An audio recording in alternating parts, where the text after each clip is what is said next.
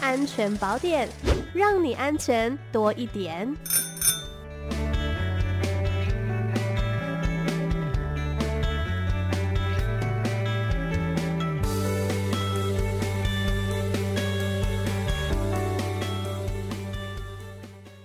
好，我们今天的安全宝典单元邀请到的是新竹市政府警察局妇幼警察队的曾雅婷副队长，你好。呃，主持人、各位听众，大家好，是我是妇幼队的新竹市警察局妇幼警察队副队长曾雅婷。是副队长好，我们今天呢要来讨论的这个主题呀、啊，跟近期社会上面的这个一个风潮呢是蛮有关系的，就是所谓的 Me Too 事件呢。其实呢，我们可以看到，不管是在什么样子的领域，好像都有传出这样子的，嗯，让人觉得遗憾的消息。那其中呢，除了在职场环境当中可能会遭受一些性别不友善的事件之外，甚至也有未成年人的这个被害人呢，他们性影像遭受到外流的案例。那么这一些行为到底会触及什么样的法律？我们又应该来如何保护自己？是我们今天要讨论的主题哦。那首先要先询问一下副队长，如果是拍摄、制造或散布他人的性影像，究竟会触犯什么样的法律呢？呃，是的，呃，首先呢，其实像性影像案件呢，它并不像是性侵害啊、性骚扰或性剥削的案件一样有一个特别的装法，可是呢，它却一直以来都规范在我们刑法的妨害秘密罪当中哦。嗯。而且呢，随着这个科技逐渐发达，网络时代正式到来的现在，呃，人人一手一机一个手机的情况下，哎，每个人都成了摄影师。对。那随时随地呢，都能够利用手机啊。等摄影器材来拍摄，又上传这网络来做及时的分享。嗯，但是我们又知道这个网络传播速度又很快，也间接让这个不当的性影像的案件的被害人受创程度又加深。嗯，那难以完全取回遭上坡的影像。那我们也知道近几年有一个像小玉换脸的案件啊，对，还有像台版 N 号房的案件等等事件。那也让这个性影像犯罪渐渐浮上台面，为人所知，而且被重视了。嗯、是。那为了强化打击这样的一个网络性暴力的犯罪，来防止性影像的传播，那今年呢，刑法也增订了第二十八章之一一个妨害性隐私及不不实性影像罪章，那也增修了像性侵害犯罪防治法呀。儿童及少年性剥削防治条例，以及像是犯罪被害人权益保障法，能够希望能够来维护我们儿童跟少年的身心健全发展。嗯，那其实呢，刚有提到主持人有提到，不论是性影像啊，要跟各位提醒的是，只要是未经同意而摄影录制，甚至呢像是强迫、胁迫来摄影录制，或未经同意散布这样的性影像。呃，或者是像我们刚才提到的，像是这个制作不实性影像，像我们很知道的 Deepfake 这种，甚至是、嗯、对对对换脸这种，或者是像呃最重要的是没有正当理由你持有儿童少年的性影像这样的行为，嗯，都是触法的行为哦。嗯，是的，所以刚刚讲到的这一些呢，关于这个性影像的犯罪，真的是，嗯，我们都希望不要再有受害者。那么像刚刚讲到的，真的人手一机，好像大家都。要都可以来拍摄，拍摄的成本变得很低。可是你要拍的东西，就是希望大家可以拍摄一些呃比较健康的东西，而不要拍摄这种会造成别人身心一辈子受创的影像哦。那么，其实刚刚有提到说啊，这个性影像案件有不同的手法，有没有哪一种案件是实务当中最常见的呢？嗯，想跟各位听众分享的有三种案例。那其实第一种。其实是最多的，那也真的是的确很希望借着今天的机会跟各位来说明。呃，首先第一种案例就是视讯裸聊来侧录的。那像我们近期呢，在警方在侦办的案件中，常见的就是，呃，可能是学生他会利用这个 IG、Twitter 或 Cheers 这种交友的平台认识，呃，这个朋友、网络网友，那很快的。就在几个小时内聊完之后，那就转到了像我们的 Line、QQ 可以做网络视讯的这一种媒介，然后来聊天。嗯、那双方就说：“那我们来进行 裸聊，嗯，或者是网爱这种方式。哦、那 其实我们认为的对方那个影像，其实机器人产出的这个影像，那个女性通常是。嫌疑人是女性，嗯，那被害的这种很多人是男孩、男童、男学生，对，那不晓得就真的就跟着对方来做裸裸聊、裸爱，嗯，那就遭了对方的侧录截图，那影像就被存下来了，然后对方就要挟、威胁被害人，你要支付金钱，或者是购买。我们最近常看到看到就是购买这个 App Store 的点数，是，就是说你要。付支付这样的金钱或这样的点数，嗯，不然我就要帮我就要把你刚刚的这个影像影片给你散播出去，给你的朋友圈。哦、是，那很多被害人其实很害怕自己的名誉受损，所以就、嗯、就真的就依约就把钱给付出去，或买了游戏点数。嗯，那甚至呢有很多很多的个案哦，你支付了一次的款项，买了一次的点数，这个犯嫌是食髓知味，会一再的。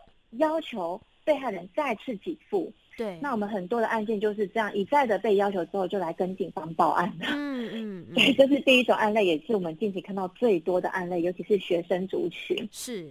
那第二个案例要跟各位分享的是应征模特骗裸照。是。现现在就是小朋友的梦想呢，已经不再是什么当太空人了，嗯，而是想当像是直播主啊、啊 YouTuber 这样的网红。因此啊，在很多有心人士也利用这种呢心态来假扮成心探，嗯，那要求被害人传送自己的裸照来检视身材，哦、是，对。那近期呢，也有卖像是减肥产品的业者啊，也会要求消费者要先拍摄自己身材这样的案例。那当然啦，你拍好的照片传出去给了这个这个犯罪集团。那你当然也没有真的真的被挖掘去成为了明星，嗯，或者是对，然后你的影像、你的裸、你的性影像就这样流露出去了，然后被引诱。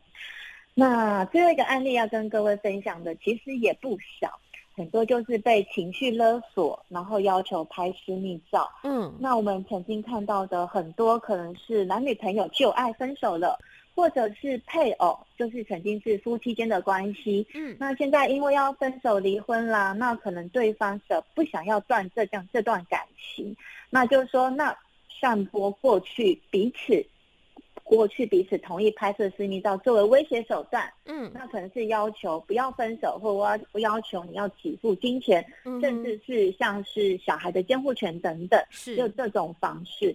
那其实呢，想跟各位听众分享的是，不管是哪一种性影像的犯罪形态，呃，这三种案例我们来要来看，就是凡是要求要提供你自身裸照、裸聊的要求，不管当下的情感如何，没有第二个选择，请一律要拒绝哦。嗯，呃，大概就这样，要跟各位要说明的。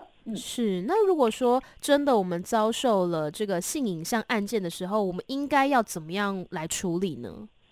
呃，首先就是不要慌张了。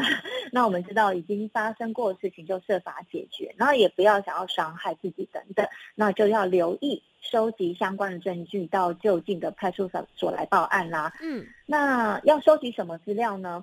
包含就是我们刚刚有提到，你跟对方在网络 App 里面留的个人的资讯，包含自己跟对方的嘛，嗯，还有呢，曾经传送的一些私密影像记录啊，呃，聊天的过程，或者是一些刺探、威胁的言语等等，都是可以先做一个收集，就是用 Print Screen 最快速的方式，Print Screen 的方式，嗯，把它先呃证据收集，然后呢，再到我们就近的派出所来来报案，对。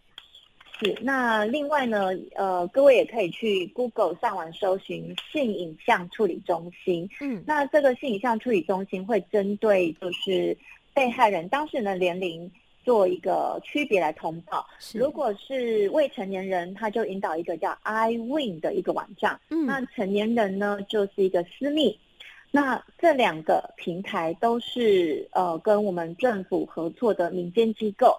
他会协助您呢填写相关的资讯，那这平台也会后续的去跟网络资讯提供业者来沟通，来移除这个性影像。是我们每一个人呢，都不希望说自己卷入这样子的性影像案件哦。那么其实从源头开始，我们就可以来预防这件事情。像是面对网络交友安全，有没有什么样子的小撇步是可以来提醒听众朋友的呢？呃，是的，就是。呃，利用网络交友时啊，很建议就是很强烈建议，就不要立刻就交心了。毕竟你们我们只是网络上认识一个朋友，还没有到很熟识。那如果你就把自己的个人资讯一五一十的告诉对方，你不晓得你的个人资讯会被怎么的运用。嗯，那如果说。就是要跟网友相约见面，那也建议就是选择安全明亮的一个公共的空间。是，那最好呢也是请这个朋友来陪同前往。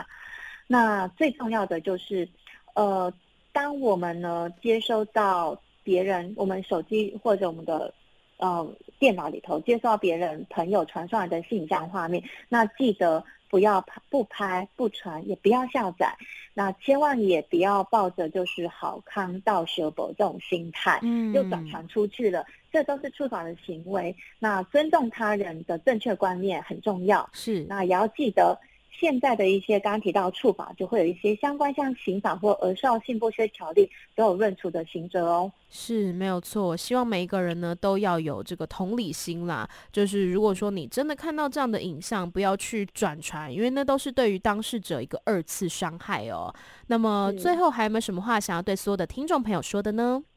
呃，对，因为现在当下就是七八月的暑期期间，那暑期期间呢，很多新兴学子可能就。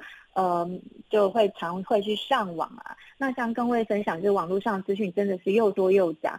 那家长们呢，也要多留意孩童的使用这个三 C 产品的这种情境，这样子。那其实呢，也要同时宣传一下，如果呢想要获取更多像是妇幼相关法令新知，请开启脸书，搜寻新竹市警察局妇幼警察队，我们的脸书粉丝团呢。那或者是警政署的有一个 YouTube 的频道，叫做“妇幼报报”，就报在写报。嗯，那上述的网页呢，都有分享许多妇幼人生的安全知识可以参考哟。那终结性影像，没有人是局外人。那最后也想祝福各位听众朋友能够守住平安，守住幸福。是我们今天非常感谢新竹市警察局妇幼警察队的曾雅婷副队长，谢谢您。谢谢您，谢谢，拜拜，谢谢，拜拜。